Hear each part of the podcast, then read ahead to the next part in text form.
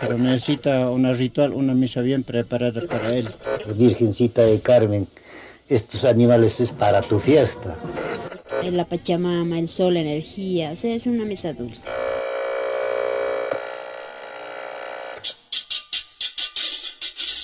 Y aquí empieza, la cultura no es para cultos.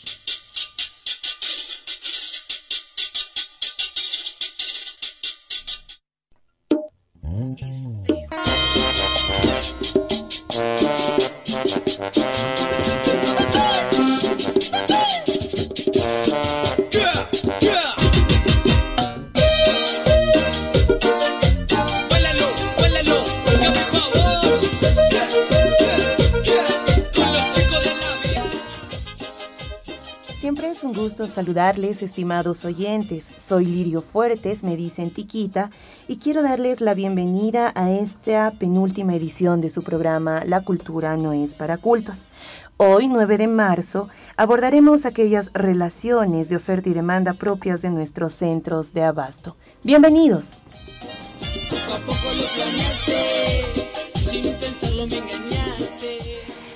Hola a todas y todos, muchas gracias por eh, una nueva recepción. Soy Gabriela Cuba, Cuba, y pues contenta de, eh, de estar acá y ya pues en la recta final del programa, ¿no? del ciclo.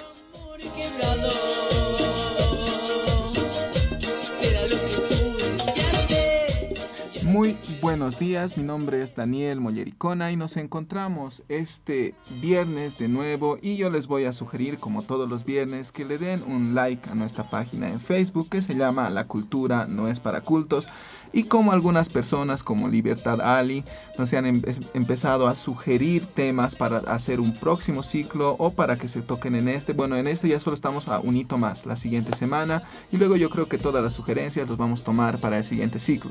Muchísimas gracias y aquí empezamos.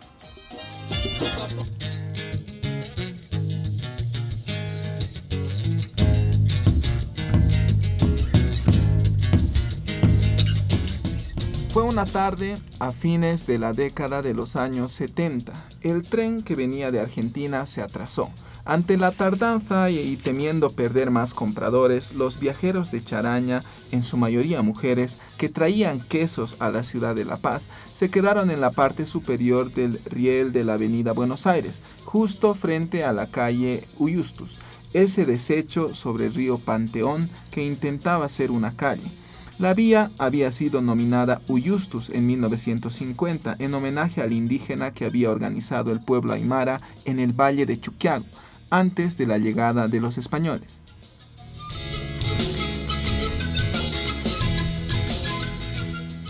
La Uyustus era un basurero, hueco por aquí, hueco por allá, Todas las casas eran de adobe, unos cuartos que estaban sobre los cerros al borde del río Panteón, que sigue corriendo por ahí abajo. Cuenta Clara Contreras, vendedora del mercado que se convirtió en uno de los más importantes de Bolivia por la cantidad de productos en el que en él se comercializan.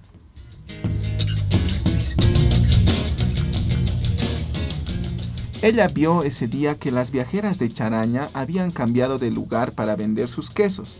Vendía galletas, sidras, mortadelas y jabón que rescataba en la estación central del tren de los viajeros a Argentina para comercializarlos en el Miamisito, el mercado de productos importados más frecuentado entonces por los paseños.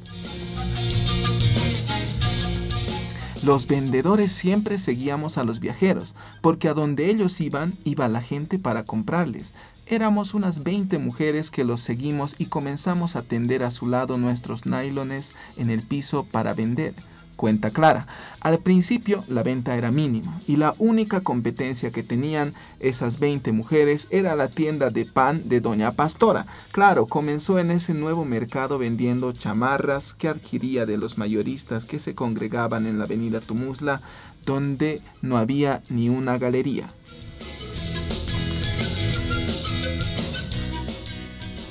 Después vendí chompas, poleras, luego cepillos de pelo, toallas y piedras pomes, que los tengo hasta ahora. Al tiempo decidí vender cosméticos que traje de Santa Cruz hasta que una viajera de Charaña trajo una grabadora que hacía tocar música. Así ha ido cambiando, a lo que la tecnología fue cambiando, afirma la mujer mientras mira su puesto colmado de los más novedosos productos electrónicos para el cuidado personal, afeitadoras, secadoras, masajeadoras, depiladoras, etc.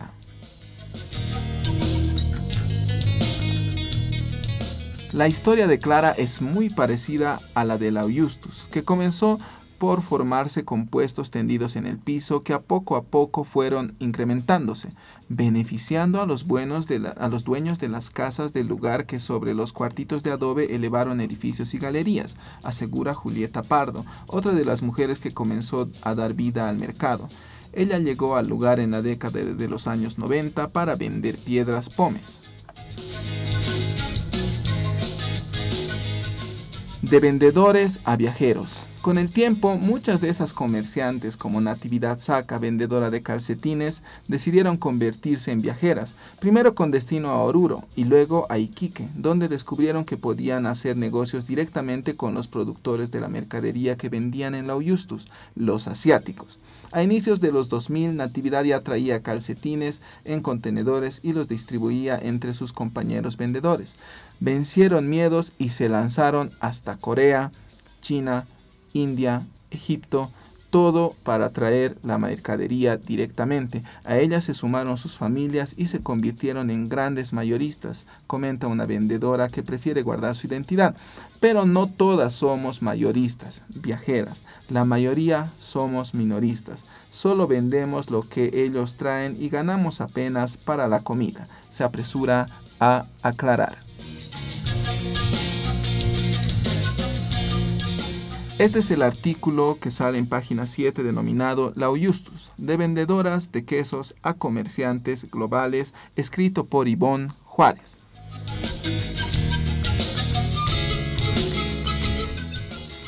Bueno, y con esta introducción eh, vamos a iniciar el programa eh, y para ello les vamos a presentar el tema, ¿no? Eh, que como ya lo adelantaba la tiquita, eh, vamos a abarcar el tema de, la, de los mercados de abasto, eh, haciendo, habiendo hecho una pequeña observación en los principales mercados representativos de la ciudad.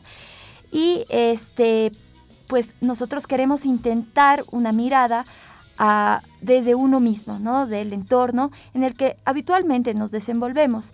Eh, lo, que, lo que vamos a intentar hacer es desfamiliarizar y tomar distancia de algo que es muy cotidiano en nuestras vidas, los mercados de abasto, de lo archiconocido, eh, tomando eh, de alguna manera una, este punto para problematizar desde una mirada crítica hacia el colonialismo y al elitismo inconsciente, ya en el análisis y en el debate. Caseras es el tema titulado para el programa de hoy. Bienvenidos.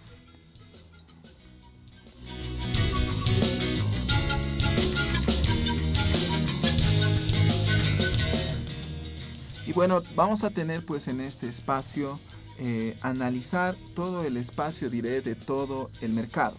El mercado que todos y todas hemos estado y vamos a estar tal vez este fin de semana, tal vez mañana.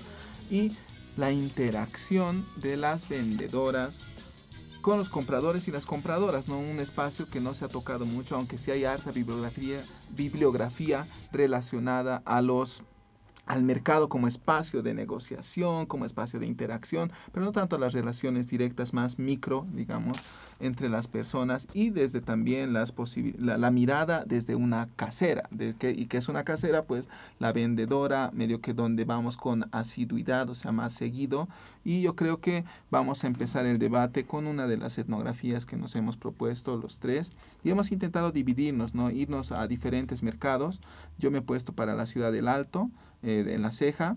Eh, Tiquita se ha puesto para la Rodríguez, y, eh, que es el centro, digamos, y la Cuba se ha entrado pues hasta el fondo en la zona sur, el mercado de Achumani. Entonces, iniciaremos con la primerita de Lirio para que vayamos ya desde el medio rompiendo los esquemas de arriba a abajo o de abajo arriba. Entonces, vámonos pues con Tiquita.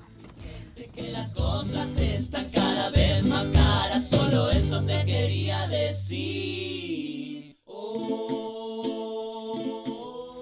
Me ha encantado hacer la observación en el mercado Rodríguez. He estado esta semana frecuentando el lugar, conociendo a las vendedoras, a las verdureras, a las carniceras y, me encantaría abordar primero a estos personajes eh, que componen el mercado, ¿no? Puedes ver a, a, las carniceras, puedes ver a las pescaderas, están las verduleras, las fruteras, las refresqueras, las comideras y las guayaqueras, las tradicionales, que hasta las 11 de la mañana terminan todo su producto. Eh, tienes a los vendedores ambulantes, a los aparapitas o tíos, como les dicen estas personas que ayudan a cargar. Tienes a los distribuidores. Tienes a familias enteras agrupadas con diferentes productos. Por otro lado, para hacer un poquito el contexto, tienes a los compradores. Y es algo muy interesante y rico para mí abordar esto, porque tienes a, a las personas que van en pareja, la, esposa, el esposo, y está la, la, relación siempre es de la casera que vende a la casera que compra. Siempre es de mamita, llévate, toma esto, riquito está. Y las mismas, eh, los mismos productos que ofrecen, la, degustación que, que, brindan es siempre a las mujeres, no tanto a los varones.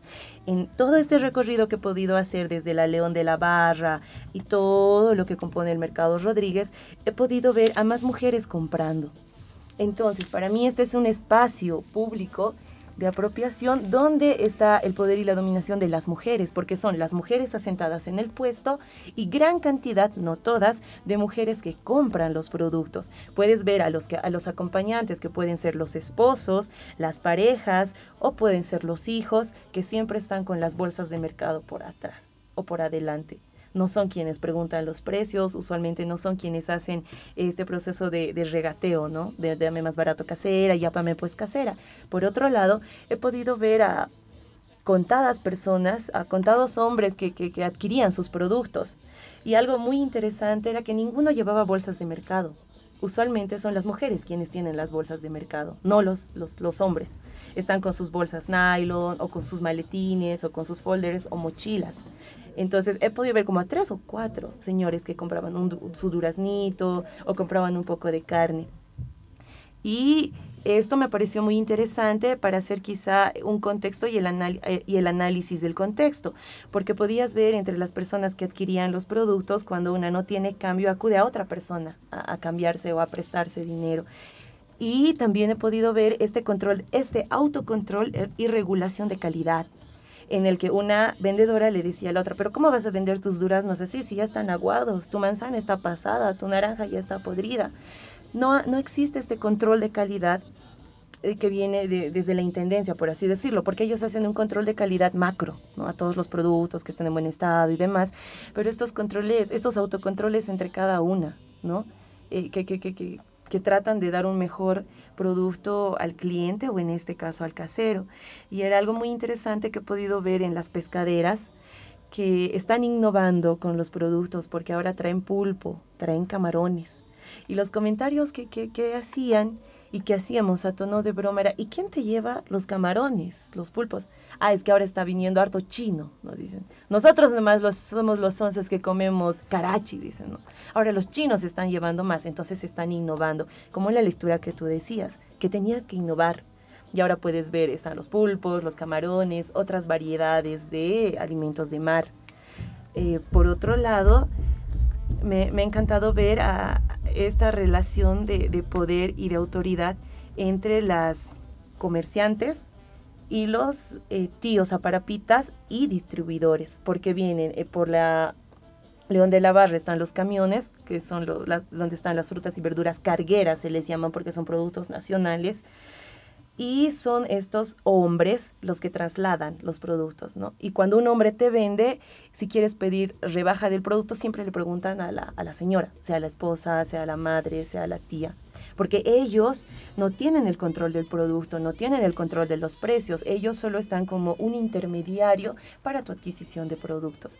Ha sido muy interesante porque después podías ver a las señoras aimaras de pollera comprar eh, las frutas y las verduras y todas trajinaban aguayo. Y bueno, ahí está, es, es muy popular los vendedores de aguayo, porque dicen, un aguayo grande, hacha aguayo. Y veías a otras señoras que manejaban las bolsas de mercado. No tenían bolsas, no tenían aguayos, ¿no? Y, y, también compraban productos en mayor cantidad. Por otro lado, pude observar a señoras y jóvenes también comprando eh, en bolsas nylon, ¿no? Y tenían sus nylon o estas bolsas en carrito, las que son de plástico. Entonces ahí partiría yo de hacer estas segmentaciones, tanto etarias, tanto de género y me animaría a decir hasta de clases. Ese sería para, bueno, te, sería eso para abordar un tema muy de fondo. Pero, pero ha sido muy rico, ha sido muy rica mi experiencia haciendo esta observación en el mercado Rodríguez, ¿no? Y después la estaremos analizando conforme de más autores. Solo eso te quería decir.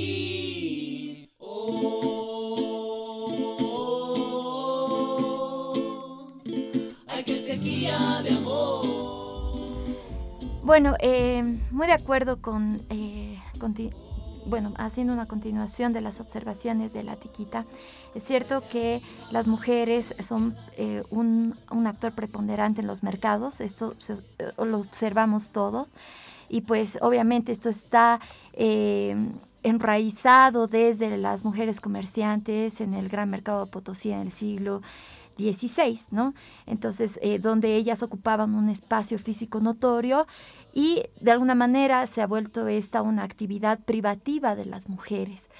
Eh, bueno, lo mismo puede, puede eh, de alguna manera replicarse en el mercado de Achumani, de la 16 de Achumani, en el que, bueno, el, el escenario es pintorescamente un tanto distinto porque tú ves a las eh, vendedoras, a las, a las, a las cateras, eh, uniformadas pulcramente, eh, con notorias, vistosas joyerías lujosas en algunos casos, eso es lo primero que uno observa. Y, y bueno, hay un eh, yo he notado, pues, eh, haciéndome, haciendo una compra rutinaria, digamos, un trato diferenciado, ¿no? Ellas hacen una lectura de, un estatus de, la compra, de, la, de la compradora, de su casera, ¿no? Donde, eh, bueno, al principio yo me acercaba, por ejemplo, a una señora, a, una casera y competía con una señora mayor, ¿no? Que toda, toda bien ataviada ella, eh, de, un, de, tono formal. Eh, y, la, y la casera, la vendedora, este, pues me ha ignorado, ¿no? Entonces, eh, hay, hay, una distinción de acuerdo quizás a, un mayor, a una mayor disponibilidad de dinero que obviamente incrementa el gasto de las compras, pero esta es una estrategia que la hemos podido ver y hago recuerdo del primer programa cuando hablábamos de, las, de, la, de los usos de las vestimentas. Cuando yo entrevistaba al sastre, él me decía que tenía pues una estrategia de... Eh, respecto a su, a su cliente, en el que tenía una libreta para unos eh, que se veían así más, más eh, o sea, que tenían más dinero, y, y, y, personas más humildes sacaba otra libreta para para cobrarles, ¿no es cierto? Entonces, de alguna manera, ellas también eh, eh, ejecutan estrategias a partir de una lectura de estatus. Eh, el, en el caso del sastre, él me decía, nosotros tenemos que hacer de psicólogos, viendo a quién es el cliente, ¿no? Hacer la lectura también. Eso es muy interesante. por supuesto que lo que me ha llamado la atención, yo también he visitado otros mercados en la ciudad de La Paz, pero es, es, es, es un poco resalta eh, el, lo, resalta, resaltan los halagos, el lenguaje, de alguna manera que para mí es de subordinación un tanto exagerado, subido de tono, con... Eh, cómo te conquistan. Esto ocurre eh, en, varios, en varios lugares donde se trata de jalar a los, a los clientes, ¿no? Como en esto de reinita y, y otras. Sí, pero quizás acá yo he notado como eh, por mi experiencia, no, no era mamita el tono, sino era reinita, eh, eh, patroncita, ese tipo de, denominativos que ya pues calan en, otro, en, otro, en otros puntos de análisis, ¿no?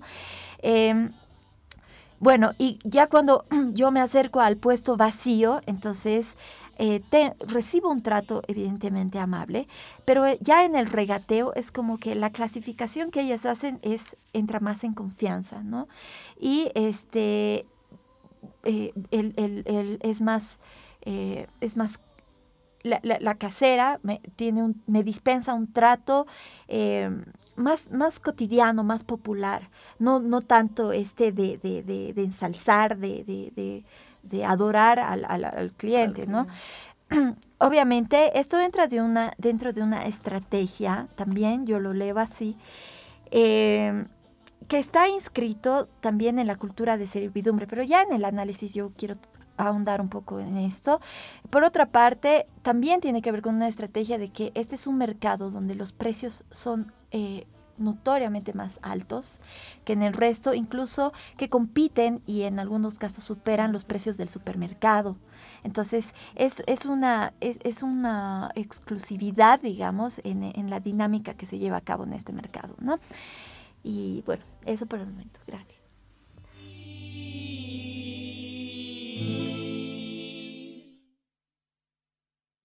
Y bueno, yo lo he hecho en la ceja.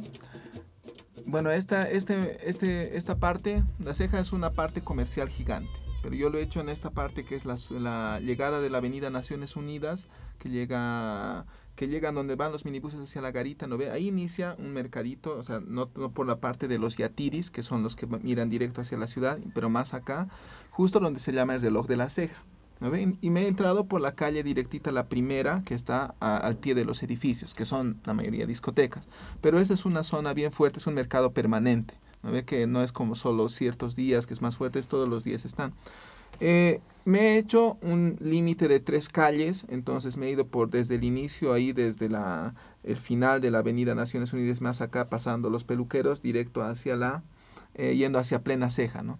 Entonces yo inicio ahí y bueno, veo lo primero, ¿no? La, los detalles son que en esa ah, hay dos calles, la avenida principal y una calle más acá que ya es de pura vendedoras. Y en esa, en esa segunda es donde yo me he quedado más, ¿no? Y son como, son tres hileras. Una primera hilera que estaría yendo hacia la ceja a la mano derecha, que, son, que está ocupada por chifleras. Al centro tiene un carril que mira a ambos lados, o sea, son dos filas de eh, vendedoras, de caseras, eh, de espaldas, mirando acá, mirando a, diferentes lados. Y finalmente un fondo que es mm, uno, uno trailera hacia la calle y luego más, más algunos puestos y baños que existen en la otra parte.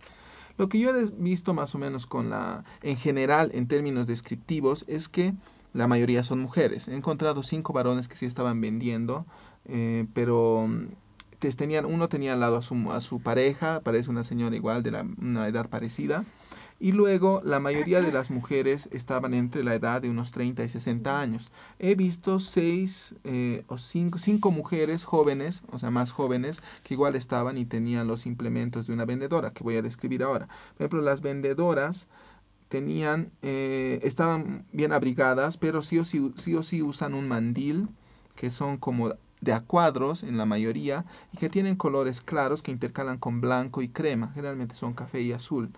Y otras, pero en menor cantidad, tienen mandiles azules que llevan una hasta la manga, que te llegan hasta la manga. La mayoría son señoras de pollera, cholas, son cholas, y que eh, no usan guantes en la venta y tienen abajo del mandil se nota siempre chompas de lana. Y lo más interesante que siempre me ha llamado la atención y lo he comprobado ahora en este recorrido es el gorrito de lana que tiene una mayoría y que tiene una cierta forma que es como una... Como de chef. Como de chef, pero más cortito. Pero que, no, o sea, algo parece que hay ahí, no sabemos qué habrá, pero que, que, es bien pintudo, ¿no? Es bien estético, bien bonito en mi, en mi opinión. Bueno, fuera de eso, ¿no? En paréntesis. Bueno, yo ya me he quedado en la interacción con las vendedoras, también he comprado algunas cosas y he hecho ahí más que todo las preguntas y no tanto como entrevistar a una porque generalmente están en, vendiendo. Entonces yo le a la primera señora que le he preguntado le he dicho ¿y qué, tipo de personas vienen acá? ¿Quiénes vienen acá? Y me ha dicho vienen de todos, señoras, sus hijos, a la abuelita, viene de todo, me ha dicho. Y le he preguntado ¿vienen de todo lado? Sí, vienen de todo lado, pero tienen también ferias en sus barrios. Supongo que me refería harto a la ciudad del Alto, que hay ferias en todos los barrios y en las zonas alejadas, pero vienen aquí de pasada porque a veces trabajan cerca, me dijo la mayoría, debe ser porque están en plena ceja, y tal vez puede ser más barato. Más o menos eso es la idea de, la plena ceja, ¿no? Y eh, bueno, este mercado más o menos es hasta las 6 de la tarde donde ya se vacía y las señoras cierran sus puestos. Yo lo que me he quedado ya a ver como algo más de observación ha sido la parte de la negociación. Eh, a ver, yo lo he dividido en cinco partes que serían, primero uno, el saludo. no todas las personas saludan para llegar, es decir, no hay una formalidad directa de decir buen día, buenas tardes, no sé qué. Generalmente se va directamente a cuánto está eso o tienes tantos, entonces algo un poco más directo. Sí hay saludo, pero en menor cantidad. Luego ya en la parte de la rebaja o el regateo, siento que hay una situación de que diferencia a las personas con las personas que sí saben comprar y las que no saben comprar. Eh, y ahí un, una, un, un, abanico grande de intermedios. ¿no? En la primera parte, las que sí saben comprar es clarito que están dispuestas a entrar a un, en un juego de tensión que implica el regateo.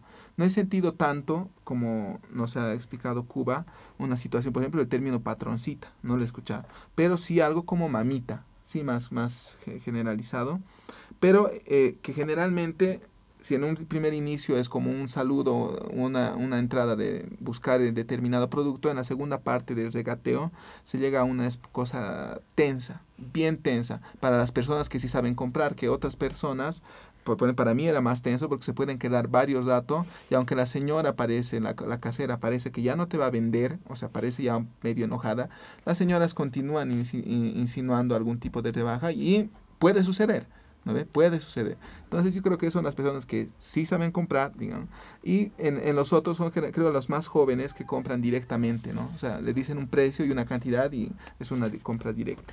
Un tercer punto, la transacción económica relacionado al dinero. Eh, las mujeres, las, las señoras que venden en su mayoría, tienen una, un bolsoncito que no estoy seguro el nombre y que, que Gil me ha preguntado, eh, como una chuspita pequeñita que tienen guardada adentro de la blusa, de la chompa, bien adentro, ¿no veo? Donde sacan generalmente cuando son cambios más grandes pero tienen monedas en los bolsillos grandes de los mandiles que están generalmente para cualquier situación, pero cuando necesitan más cambio acuden a esa parte o una segunda parte a una casera próxima, amiga seguramente, o eh, para el cambio, si es que llegara a ser. Y hay cierto enojo cuando no tienes cambio, ¿no? O sea, cuando no tienes una moneda más simple o fraccionada. Y el control de calidad, siento que igual está más o menos en la rebaja y el regateo bien unido, porque aunque sea un producto un poco dañado, puede ser comprado pero con una situación de rebaja, ¿no? Tienen que rebajarte. Y finalmente el cargueo, la mayoría de las personas yo he visto comprar con bolsas nylon, las bolsas negras, y en segunda parte serían las que tienen estas bolsas de mercado que son multicolores, que no estoy seguro del material, igual es plástico, las tradicionales, y después ya eh, asociada a eso también con el kepi, ¿no? Con el aguayo, y carga, el cargueo pero no otro tipo, no, no tanto los de rueditas, no observado, no, ah, no observado. Entonces, yo creo que eso, y eso nos da, nos va a dar, creo, insumos para el análisis que se viene después de la, la musiquita.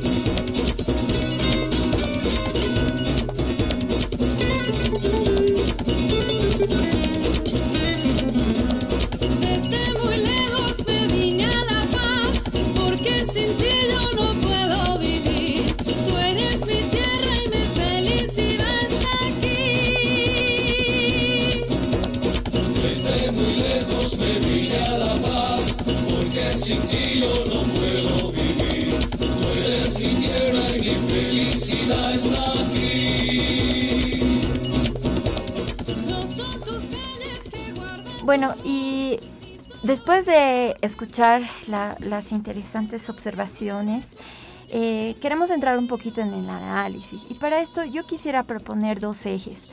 Eh, como el que mencionaba en la, en, la, introducción, en la parte después de la introducción, eh, que es el de la, el de la, de alguna manera, la persistencia de formas de servidumbre eh, formas de colonialismo y elitismo eh, observadas especialmente desde mi, desde mi, experiencia eh, en campo.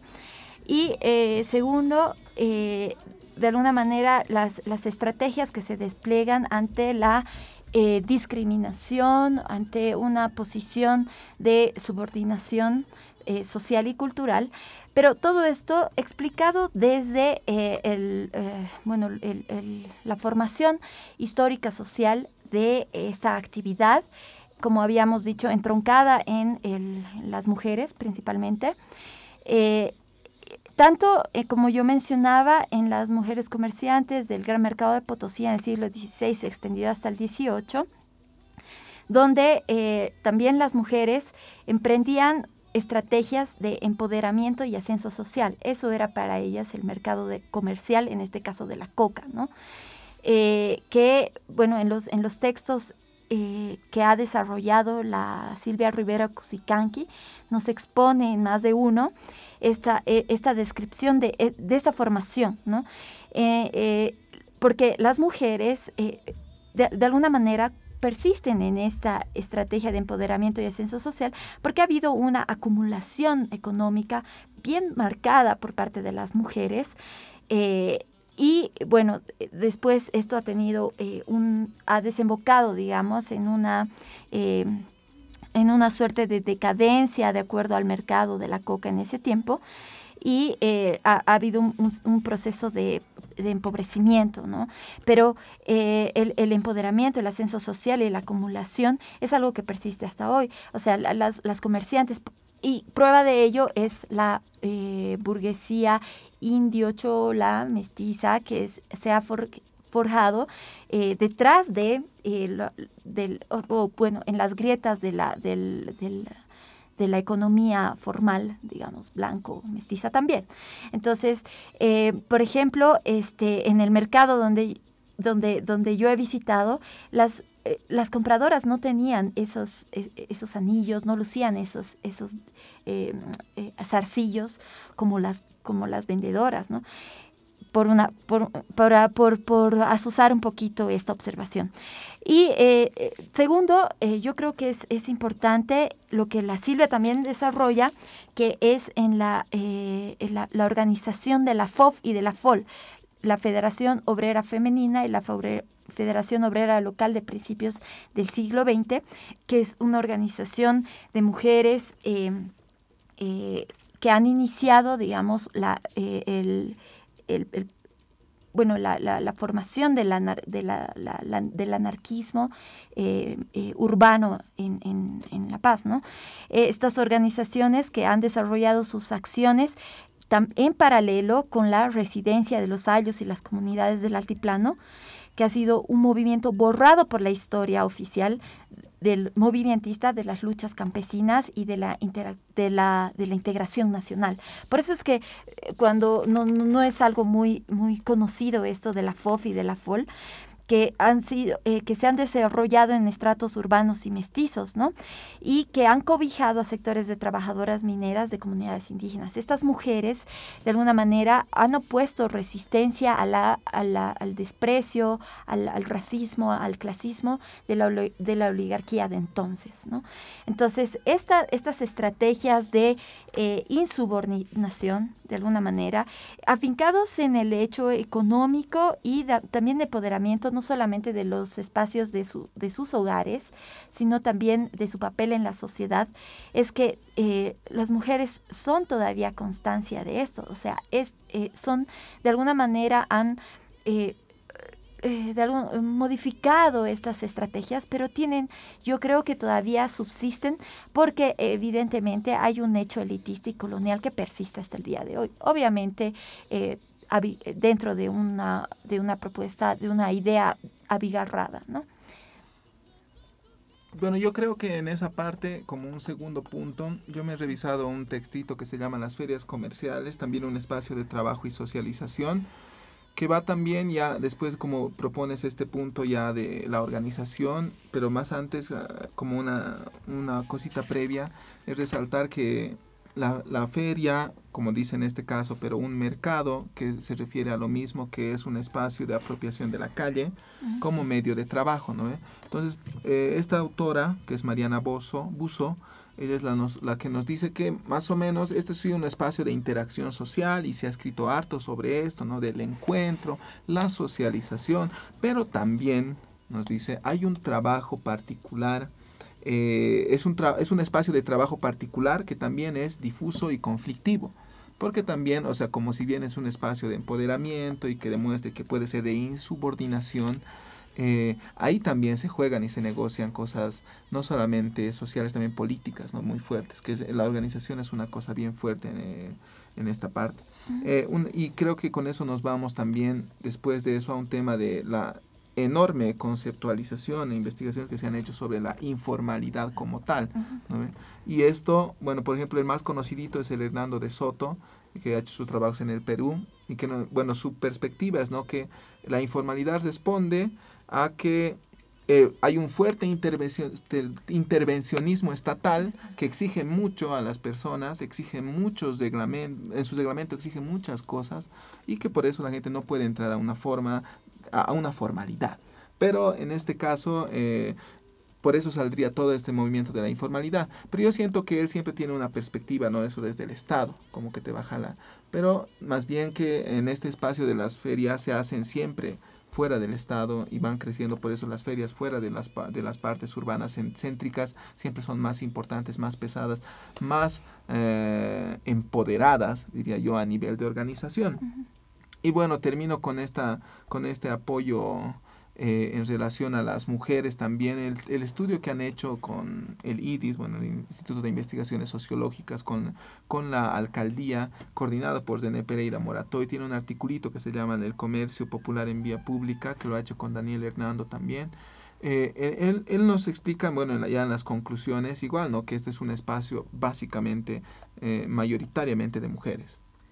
Y lo que me ha interesado ahí, volviendo a tu punto Cuba, es eh, lo de la organización, que como muestran formas bien organizadas, súper fuertes a la, a la hora de negociar con el Estado, es decir, con la alcaldía en este caso, cualquier tipo de demanda o cualquier tipo de proyecto que quiera ingresar al, eh, a romper las estructuras en que estas personas se han organizado, ¿no ve? O sea, eso yo creo que ya lo tenemos una mirada macro de lo que es el mercado y no sé si, Lirio, ahí mismo vas a aportar con algo del texto. Sí. Ah, He estado revisando el artículo de Luis Alemán, que es Construcción Social del Mercado Uyuni, eh, un estudio en Potosí, para los años 1968 y 1980. Entonces, él aborda primero una conceptualización de mercado, que el mercado que nosotros conocemos y al que nos vamos a referir ahora, como es el mercado los mercados del Alto, la Rodríguez o los de Achumani, difieren de esta, de esta concepción de mercado desde la economía, ¿no? tienen la, el, mismo modo eh, de intercambio mercantil, pero nosotros lo entendemos más a, a, los regateos, entendemos más atender nuestra casera, atender nuestros compradores y vendedores por afinidad. Por otro lado, eh, menciona a Nico Tassi en su, eh, cuando habla sobre la construcción del mercado. Eh, Tassi nos dice que dentro de la construcción del mercado, las vendedoras están dentro de una acción política, netamente política, que exige enfrentarse con las autoridades políticas, que exige enfrentarse con la sociedad civil y que exige enfrentarse también entre los mismos comerciantes. Por otro lado, em, nos habla de esta densidad poblacional y el movimiento económico, que es importante en para aquello menciona también a René Pereira y sus estudios sobre el mercado. Y bueno, por otro lado, eh, particularmente este artículo nos habla sobre estas estrategias sociales que generan la relación de, de, intercambio mercantil. Es importante también abordar que dentro de la construcción social de un mercado, él eh, busca, entre otros autores y otros artículos, cómo eh, la afinidad y el parentesco son primordiales y son muy fundamentales para esta construcción de, y este asentamiento de puestos, donde tú vas y la que vende tomates es la ahijada de la que vende cebollas, que a la vez es la prima, de la que vende papas, que a la vez es la yerna de la que vende carne. Es muy importante y esto en algún punto también lo tocaba Speeding el Allison, cuando ah, hablaba sobre la importancia de la relación de parentesco en algunos sistemas, en algunos sistemas económicos. Entonces yo creo que eso es importante abordar y bueno, esta clasificación que hacía la, bueno, la Silvia Rivera en, en varios de sus textos, particularmente en el Ser, Chola o Birlocha en la Bolivia en la Nueva Bolivia, donde en varios de sus escritos menciona esta clasificación de lo chola, de lo chota y de lo birlocha sin que suene mal y despectivamente, ¿no? sino meramente de análisis sociológico para poder evitarnos algunos problemas con, las con nuestros oyentes. En todo caso, eh, dentro de la etnografía, bueno, o, o, la observación que he realizado en el Mercado Rodríguez, puedes ver estas tres características, ¿no? La chola, que son las vendedoras, y las migrantes aymaras que vienen con sus aguayos, te compran los productos, eh, son más conocedoras de los productos, de los precios de regateo, de la producción, de la calidad, tienes a las chotas que están acompañadas de sus hijas, de sus hermanas, que son las hijas de las cholas, ¿no? Y, y, en las vendedoras puedes ver esto en las, yo he podido observar esto en las vendedoras de carne, señoras con frondosos mandiles, con joyas, aracanadas, y las hijas que están ahí. Y puedes ver a las birlochas, que son las que están comprando, desde mi punto de vista y en la observación que he podido realizar, con las bolsas plásticas, los carritos que tienen para, los mismos que podrías utilizarlos en un supermercado, ¿no? Por eso yo, yo te decía que es necesario hacer esta división etaria, eh, genérica y también social, bueno, de clases sociales.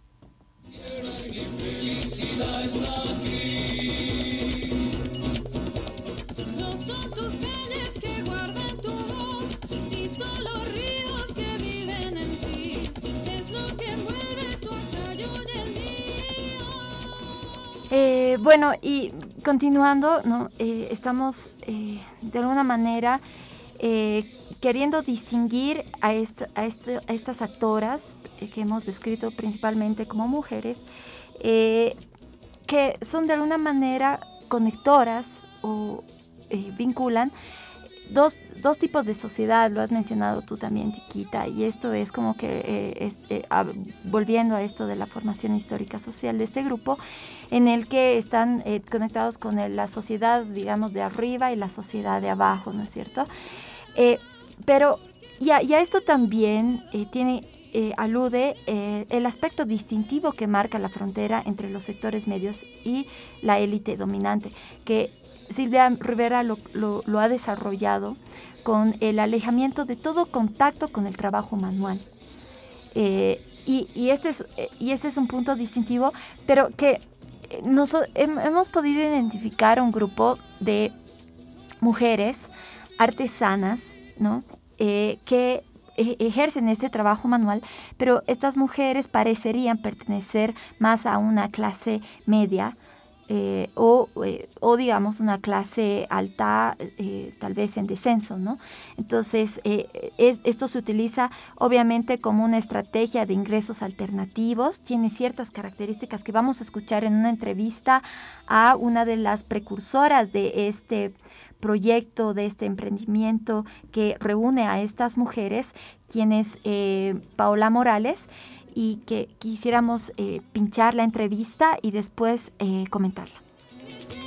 El Canto de las Divas es un colectivo eh, de mujeres artistas y artesanas urbanas compuesto por, bueno, la, la, idea nace de, de tres personas inicialmente y luego nace, se quedan, o sea, nos quedamos solamente dos. Eh, la idea surge cuando, bueno, claro, eh, las tres personas hacíamos eh, joyas, billutería y, estábamos aprendiendo a hacer cosas en plata, ¿no? Lo que sentíamos de inicio es que no, tenemos, no teníamos cobertura. el tema de, de las cosas artesanales, de las cosas hechas a mano, de las cosas locales, el consumo local, cuando hemos comenzado con el Catu de las Divas, estaba así como muy, muy ausente, ¿no? Tal vez un poco invisible. Entonces, eh, una forma de poder nosotros presentar lo nuestro, eh, de ahí surge la idea, ¿no? De hacer una feria. Eh, el Cato de las Divas básicamente es un espacio alternativo de compra, venta y libre exposición, donde de inicio como, como, colectivo de mujeres artistas y artesanas urbanas, este, queremos visibilizar, promocionar, eh, el, consumo local. Entonces, eh, damos inicio a, nuestra primera feria en diciembre del 2012 y poco a poco lo vamos armando, ¿no? Eh, obviamente nuestro, nuestro objetivo es apuntar a, las emprendedoras locales, mujeres, pero sin llegar a un, tema de, exclusión, ¿no? Porque sabemos que, muchas, muchas de nuestras, de nuestras caseras, de nuestras artesanas, eh, comparten su, emprendimiento con sus parejas, ¿no? Varones en este caso. Y, bueno, el, nombre surge porque la idea inicial es desmitificar el tema de divas, ¿no? Eh, apuntar al tema de la divinidad, ¿no? de lo divino, de las manos divinas, de la mente divina, de la, creatividad y, todo lo que podría venir a ser eh, lo divino, y no apuntando a un, estereotipo ¿no? de, de, de, de, las divas, eh, con un tema, o sea, tocando aspectos eh, de estética tal vez, ¿no? Ese preconcepto que tiene la sociedad cuando uno dice diva. Y, bueno, Catu, porque bueno, Catu es mercado, es puesto. Entonces el Catu de las divas nos ha, nos sonado hasta divertido. Y eh, el mantener o el recuperar las tradiciones locales, de pronto alguien agarra su bolsa de mercado y vas a hacer compras y ya seas niña, adolescente o, o, adulta o ya estés con zapatillas o con tacos, con saliendo de la oficina o no sé, es, es, es como, como que el tema de las tradiciones, o sea, tú escuchas en, en, el supermercado o en el mercado o en la tienda de barrio o donde sea el tema de la casera, ¿no? El casero. Y de ahí surgen también como particularidades sociales, ¿no? Así como rebajame pues casera o yapame, ¿no? Esa, esa cultura del regateo que existe, ¿no? Que, que existe y que, y que, se ve en, en varios eh, estratos sociales también. Eh, entonces, a partir del 2012 nosotros hacemos las, las ferias. Inicialmente hacíamos una versión anual, eh, luego a, a, la misma demanda de nuestras, de nuestras caseras surge la idea de poder hacer dos versiones anuales, ¿no? a mediados de año y a fin de año. La de mediados de año este, la llamamos el cato de invierno. Eh, es una época en la que por lo general no, no, es, no vendría a ser época alta, ¿no? Como para ferias, porque eh, el resto de las ferias podrían eh, darse en, en, épocas como el Día de la Madre o el Día de la Primavera, el amor y fin de año por Navidad. Obviamente lo que necesitan estas personas es espacios, ¿no? Para vender sus productos razones de tiempo hemos tenido que cortar, pero es muy interesante lo que refleja esta experiencia, ya que eh, también hay una estrategia de mujeres eh, que eh, propician este espacio, donde manejan, por ejemplo, las temporadas, lo que, lo, que, lo, que, lo que se había cortado, las temporadas bajas de venta, para que eh, exista la venta, ya que son productos eh, manuales, semi-industriales y no eh, de, en serie, ¿no? No tienen tantas posibilidades. Después, es muy interesante el, vínculo que generan con los espacios culturales, que han empezado desde una venta de garaje en jardín y después han saltado a espacios culturales. Está muy ligado con esto de visibilizar el arte también. Y otra estrategia es la de no popularizar lo exclusivo, porque sí hay una, un elemento de exclusividad y es una estrategia de venta no popularizarla, es decir, generar expectativa, ¿no es cierto? Esto es, eh, tiene un fin de generar eh, ingresos alternativos, como lo decía Paola, pero lo interesante también que ella me describía y me contaba es que en los espacios tratan de recrear una imagen de un mercado tradicional en espacios culturales. Entonces es como que aquí hay una, una, una, recta que, que, transversaliza lo que, la dicotomía de la que estábamos hablando, ¿no? Eh, y que la vamos a analizar ahora, porque toma elementos de la chihuiña, la canasta, caja de maderas, colores, etcétera, etcétera, para decorar el espacio y transportar al comprador un espacio tradicional común. Donde se venden productos diferentes, ¿no? Incluso tienen tropiezos en la dinámica. Me comentaba que al principio tienen dificultad en usar la forma de hablar para vender productos alternativos. O sea, que les costaba eso de acércate, así no es lo mismo porque estás vendiendo productos poco convencionales con un diseño independiente. Esto también tiene obviamente un elemento de alguna manera de élite porque el arte también es concebido así, pero está tratando de eh, llevar, de, romper quizás con esto y eh, recrear y termina recreando un mercado entre chiste y chiste con dinámicas de un mercado real. Eso es lo que eh, Paola me ha comentado. Ahora comentemos esto. Gracias, Cuba. Al respecto, eh, interesante la parte en la que se menciona ingreso alternativo de clases medias altas o de clases altas en descenso, como lo habías presentado. Por otro lado, puedes ver a las vendedoras eh, de fruta, verdura y también artesanías cuyo trabajo significa más un ingreso necesario para vivir, y dentro del mercado también puedes encontrar esta diferencia entre las productoras directas y las cateras, porque acá y en Potosí también y en Cochabamba también existe esa diferenciación de las dueñas del producto y las cateras. ¿Quiénes son las cateras? Aquellas mujeres que compran el producto a las dueñas y te las venden al doble o a veces al triple de precio, que no necesariamente es una economía de subsistencia, no la necesitan para vivir, es un ingreso alternativo. Por ejemplo, en ese punto el, el, Pereira, digamos, igual dice eso, ¿no? Eh, dice que el comercio en vía pública ya es algo bien lucrativo, dice. Ya no se trata de una actividad que genera ingresos precarios. Sin embargo, se considera que la rentabilidad de esta actividad depende fuertemente de la apropiación del espacio. Bueno, yo aquí problematizo un poquito con el autor, porque igual esta investigación también se genera en un contexto, ¿no? Esta investigación se generó con los problemas cuando había donde la garita y no sé qué, que igual eh, busca decir de alguna manera a través de una investigación que, oye, no son pobres tampoco los que están vendiendo ahí, son gente que tiene buenos ingresos. Pero esta, eh, no me convence tanto esta apreciación directa porque hay que desgajar un poquito más. O sea, si, si no es para si no es si no para todos es de subsistencia, ¿para quiénes? O sea, ¿quiénes están ahí? Y, creo que eso le falta a este trabajito. yendo a lo que vos decías exactamente, es que también las cateras, digamos, esa diferenciación en el mercado, hay también relaciones de diferenciación bien fuertes. ¿No ve? Hay, luchas constantes entre seguramente el productor, las señoras que traen, las dirigentes, dirigentes, porque la, la organización es bien jodida. Yo estaba trabajando un tiempo en la Buenos Aires, ahí justo, y me he relacionado años con las señoras que venden ahí y que son de diferentes puestos, ¿no? Y la, la, cosa es jodida si te pasas un poco al puesto de la señora y que no sé qué. Hay cosas de constante y dura negociación, ¿no ve? Algo bien fuertecito. Y ahora lo que nos decía la Cuba, ¿no? Más o menos como con este nuevo, con esta entrevista que hemos tenido de la compañera, está representando eso también una forma de igualdad. ¿No Ella presenta siempre como un trabajo para mujeres, todos estamos bien, somos iguales, pero ahí también no hay como una organización tan fuerte. Y se está intentando recrear la organización del CATU, pero, de, o sea, de la, de la feria del mercado. A, eso, a eso yo me voy eh, con el término de recrear el CATU, la feria. Considero personalmente que es quizá una, una instrumentalización y una folclorización de nuestras actividades cotidianas.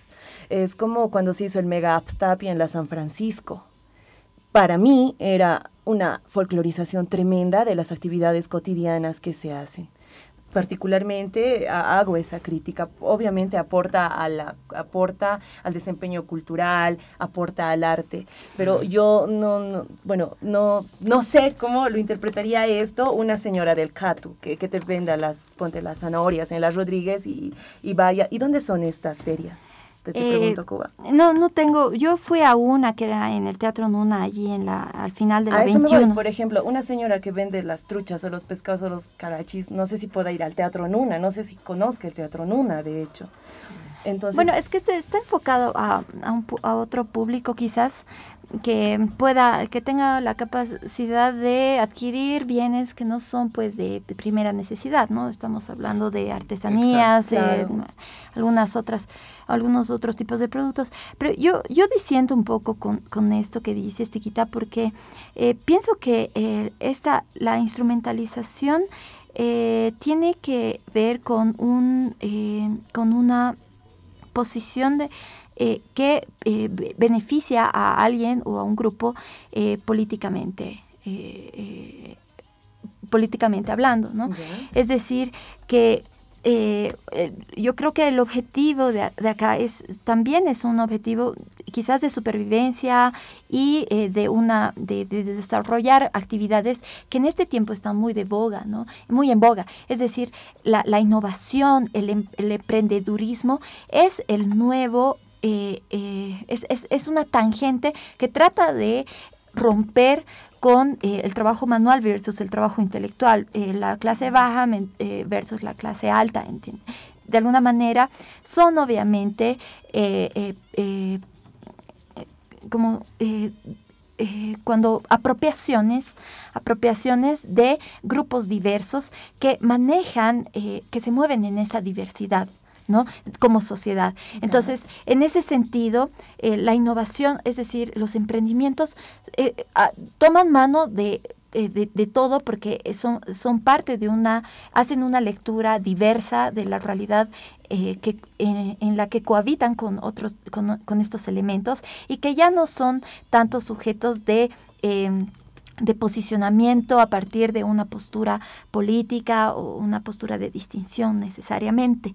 Entonces yo abro la posibilidad de que este tipo de emprendimientos o de, lecturas precisamente rompan con, esta, eh, con, este eh, maniqueísmo, eh, pero sin negar evidentemente las desigualdades, la utilización política, etcétera, que por supuesto que tiene lugar y que siempre debe ser un punto de análisis nuestro y, de, y, crítico de toda la sociedad, porque eh, para no solaparlos, ¿no?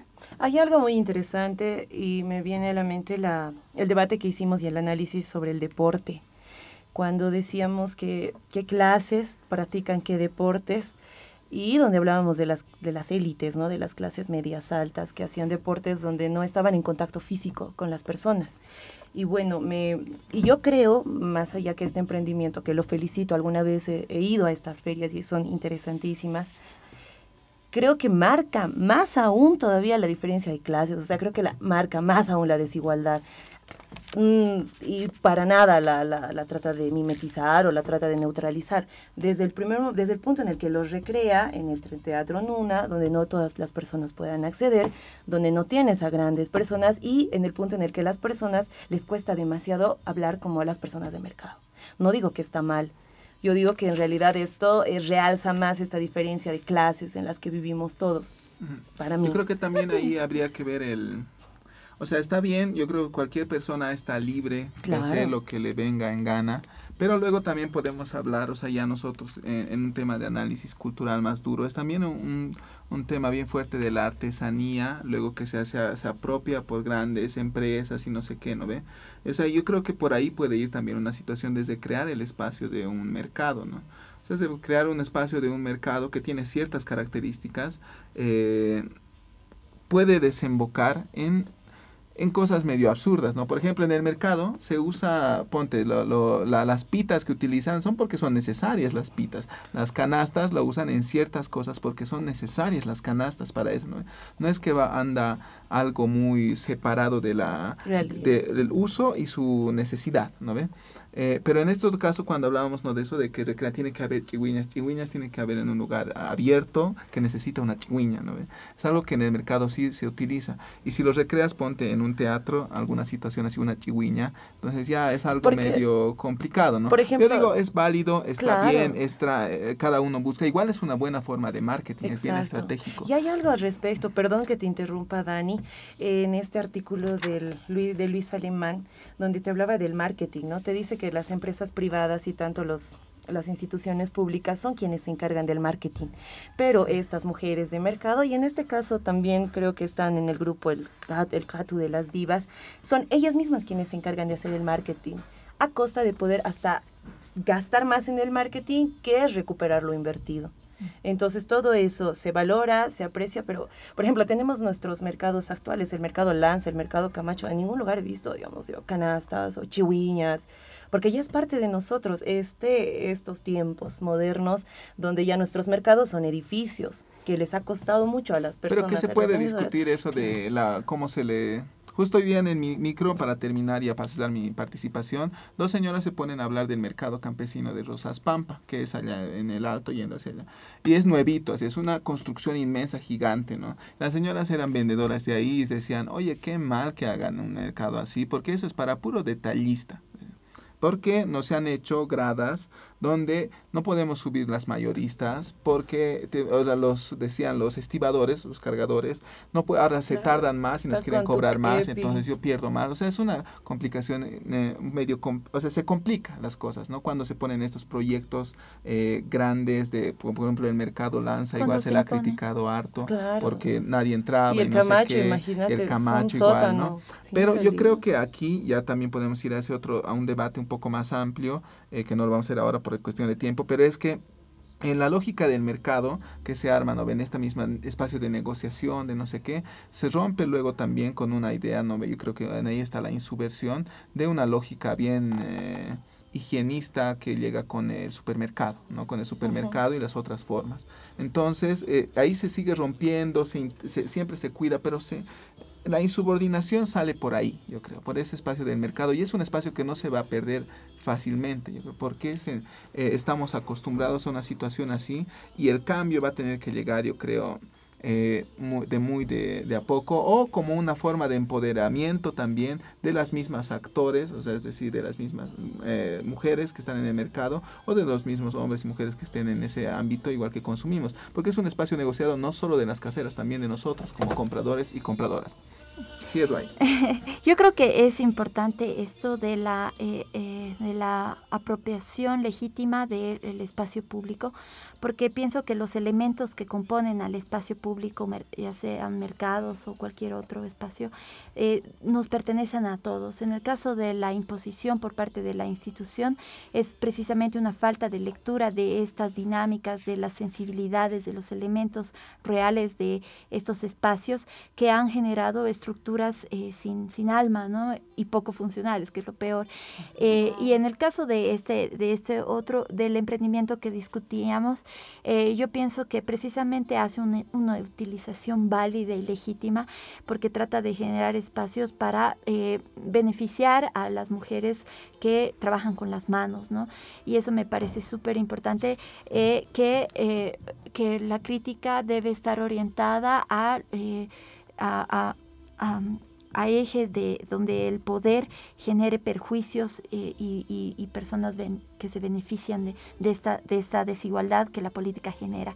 Entonces no, no pienso que es el caso y eh, bueno, eh, creo que es el punto importante esto de, em, encontrar las contradicciones, pero cuando están orientadas a objetivos de generar desigualdades.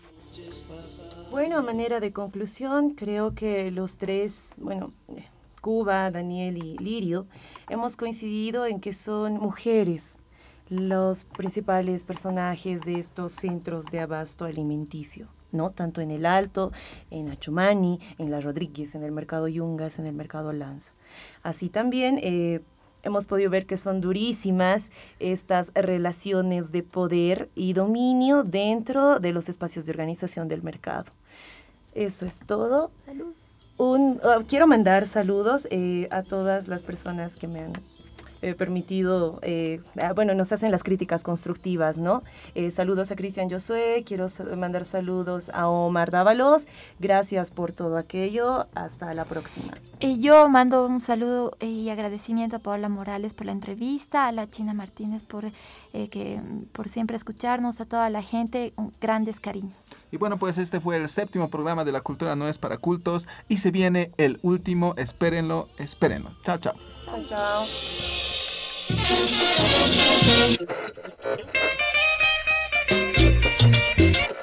Pero necesita una ritual, una misa bien preparada para él.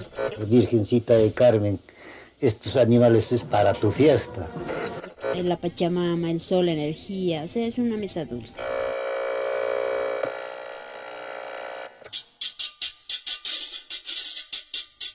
Y aquí termina, la cultura no es para cultos.